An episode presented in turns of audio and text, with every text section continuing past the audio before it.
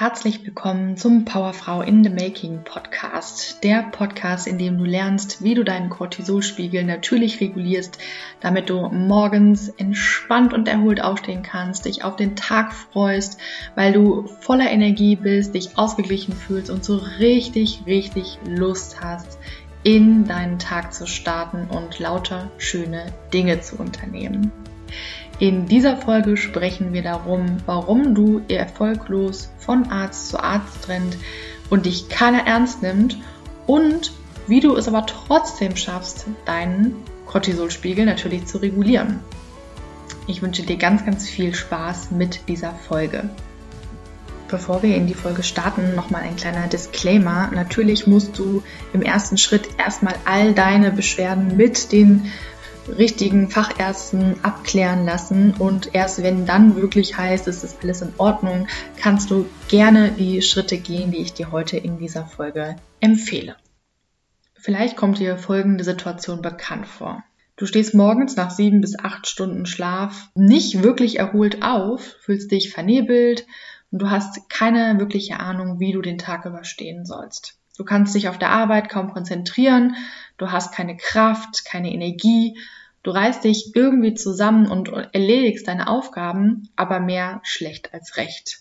Nach der Arbeit würdest du gerne was unternehmen, mit deinen Kindern spielen, zum Sport gehen oder dich mit Freunden treffen, aber du hast keine wirkliche Motivation und auch keine Kraft dafür. Und dich plagt die ganze Zeit im Hinterkopf so ein fieses, schlechte Gewissen, weil du am Nachmittag dich am liebsten einfach nur noch ins Bett oder aufs Sofa legen würdest und die Beine hochlegen würdest, weil du dich einfach nicht zu mehr imstande fühlst. Und weil du es nicht mehr länger aushältst, dich von diesen ganzen Symptomen so einschränken zu lassen, läufst du von Arzt zu Arzt, doch anstatt einer Diagnose oder Therapiemöglichkeiten heißt es immer nur, die Werte sind in Ordnung, sie sollten einfach mal vielleicht in Urlaub fahren oder sich ein bisschen mehr entspannen da kann man nichts machen und dann schicken sie dich nach Hause. Wie ein Schlag ins Gesicht. Wir wollen heute in dieser Folge mal klären, warum dich keiner ernst nimmt, warum keiner eine wirkliche Ursache für deine Beschwerden findet, warum die Werte in Ordnung sind, obwohl du dich nicht in Ordnung fühlst. Und darum geht es heute. Und ich haus direkt mal raus. Der Grund, warum dich kein Arzt wirklich ernst nimmt, ist, weil ein veränderter Cortisolspiegel, egal ob du zu viel oder zu wenig Cortisol hast und andere Begriffe für einen veränderten Cortisolspiegel sind auch Nebennierenschwäche oder Adrenalfatigue oder auch Burnout, das ist in der Schulmedizin nicht als Krankheit anerkannt. Heißt also, ein veränderter Cortisolspiegel ist keine Krankheit. Ein veränderter Cortisolspiegel ist nur in Anführungszeichen die Anpassung deines Körpers auf chronischen Stress. Was das genau bedeutet, schauen wir uns gleich nochmal an.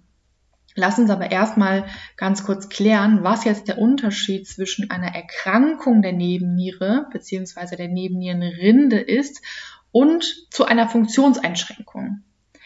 Von einer Erkrankung, die in der Schulmedizin anerkannt ist, gibt es zwei verschiedene Arten. Eine sogenannte Nebenniereninsuffizienz. Hier unterscheidet man nochmal zwischen einer primären und einer sekundären.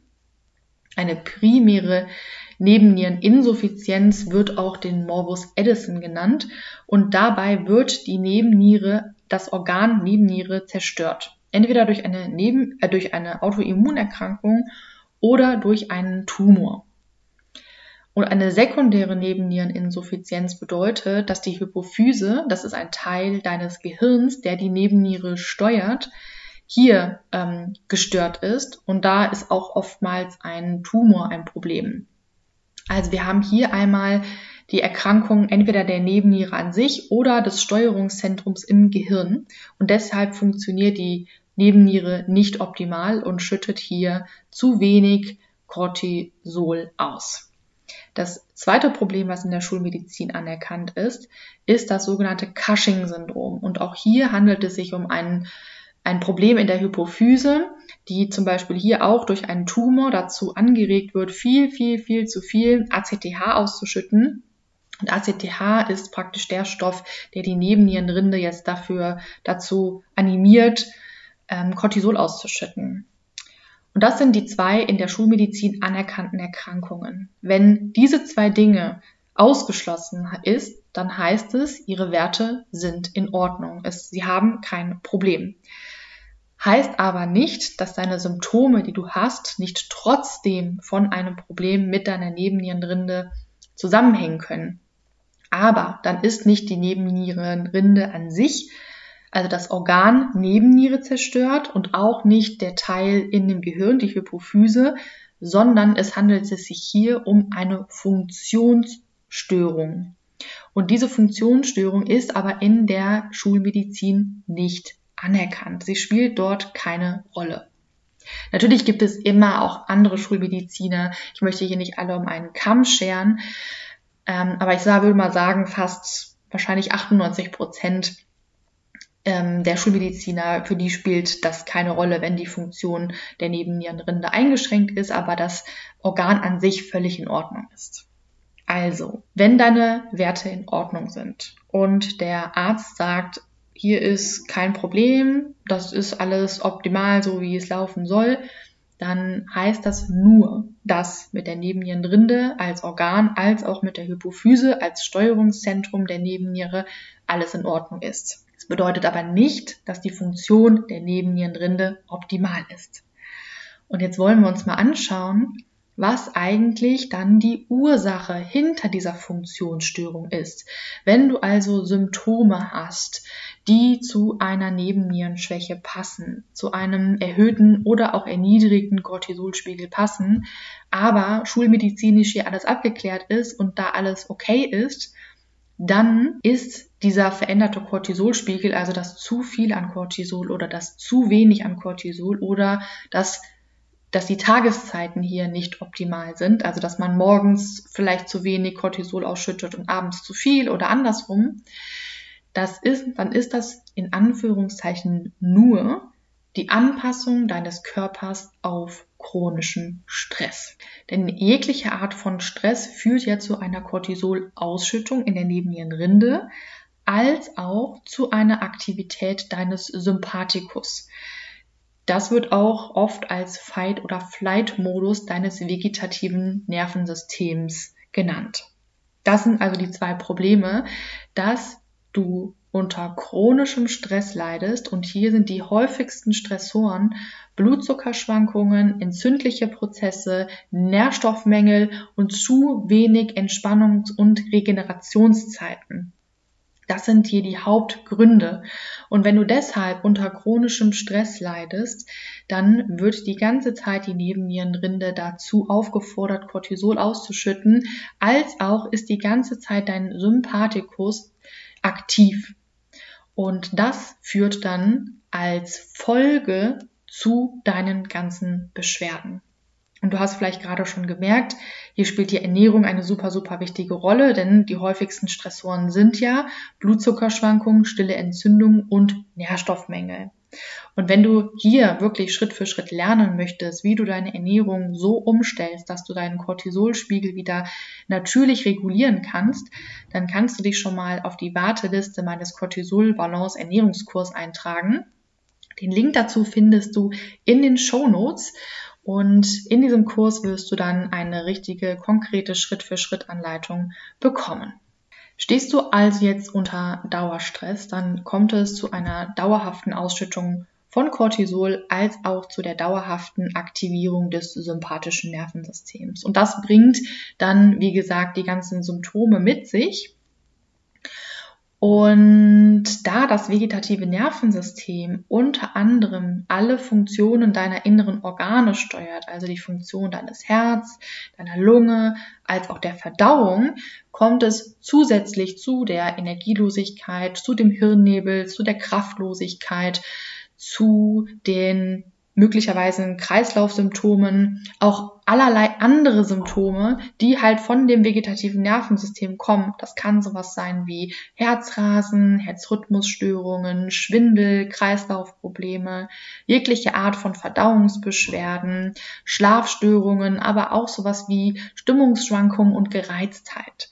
Und du siehst, hier kommt eine ganze Palette an Symptomen zusammen, die vielleicht auf den ersten Blick nicht wirklich zusammenpassen. Wenn man aber die Hintergründe kennt und weiß, dass es sowohl zu der Ausschüttung des Cortisols kommt, als auch zu der Aktivität des sympathischen Nervensystems lassen sich all diese Symptome ganz, ganz, ganz logisch erklären. Das Problem ist aber, dass auch diese ganzen Symptome, auch wenn sie super, super ätzend sind, nicht pathologisch sind. Sie haben also keine erkennbare Ursache, die man in irgendwelchen Tests oder so ähm, sichtbar machen könnte, weil man jetzt einfach die Aktivität des sympathischen Nervensystems nicht wirklich testen kann, außer vielleicht an der HRV, also an der ähm, Herzratenvariabilität. Daran könnte man das nochmal äh, messen, aber das ist die einzige Möglichkeit und das ist auch nichts, was ein Arzt misst, sondern das müsste man, kann man über bestimmte Tools messen. Ähm, aber auch da wird also dein Arzt dir nicht wirklich weiter helfen können. Also diese Funktionsstörung, über die wir jetzt gerade gesprochen haben, wo chronischer Stress die Ursache ist, ist keine Krankheit. Und das ist halt auch der Grund, warum sich kein Arzt für deine Situation, für dich und deine Symptome verantwortlich fühlt. Und es trotz deiner ganzen Symptome heißt, dass alles in Ordnung ist was kannst du jetzt tun, damit es dir trotzdem besser geht, damit du es trotzdem schaffst, wieder symptomfrei zu werden, damit du wieder mehr Energie hast, damit du dich ausgeglichener fühlst, damit du wieder gelassen sein kannst, damit du wieder leistungsfähig sein kannst, damit du einen klaren Kopf hast, dich gut konzentrieren und fokussieren kannst, ist die einzige Option, die Verantwortung für deine Gesundheit selber in die Hand zu nehmen weil, wie gesagt, die Schulmedizin wird dir wahrscheinlich nicht helfen können. Und du musst dich jetzt einfach entscheiden. Möchtest du, auch wenn es jetzt hart klingt, ein Opfer sein und die Verantwortung abgeben und weiter von Arzt zu Arzt laufen? Oder möchtest du eine Macherin sein und sagen, okay, ich habe die wichtigsten Dinge beim Arzt abklären lassen, weil das ist auch schon wichtig. Ich würde immer die wichtigsten Basics abklären lassen. Wenn die aber alle ohne Befund sind, dann kannst nur noch du dir helfen. Du kannst dir natürlich Hilfe suchen bei mir oder bei irgendjemand anders, der sich mit diesen Themen auskennt und dir da Hilfestellung geben kann, aber du musst aktiv werden, sonst wird dir keiner helfen können. Du musst also für dich selber mal überprüfen, wo sind deine Stressoren? Wie ist es um deine Ernährung bestellt? Wie ist dein Schlaf? Wie sind deine Regenerationszeiten? Wie ist es mit deinen, wie sieht es mit deinen Nährstoffen aus?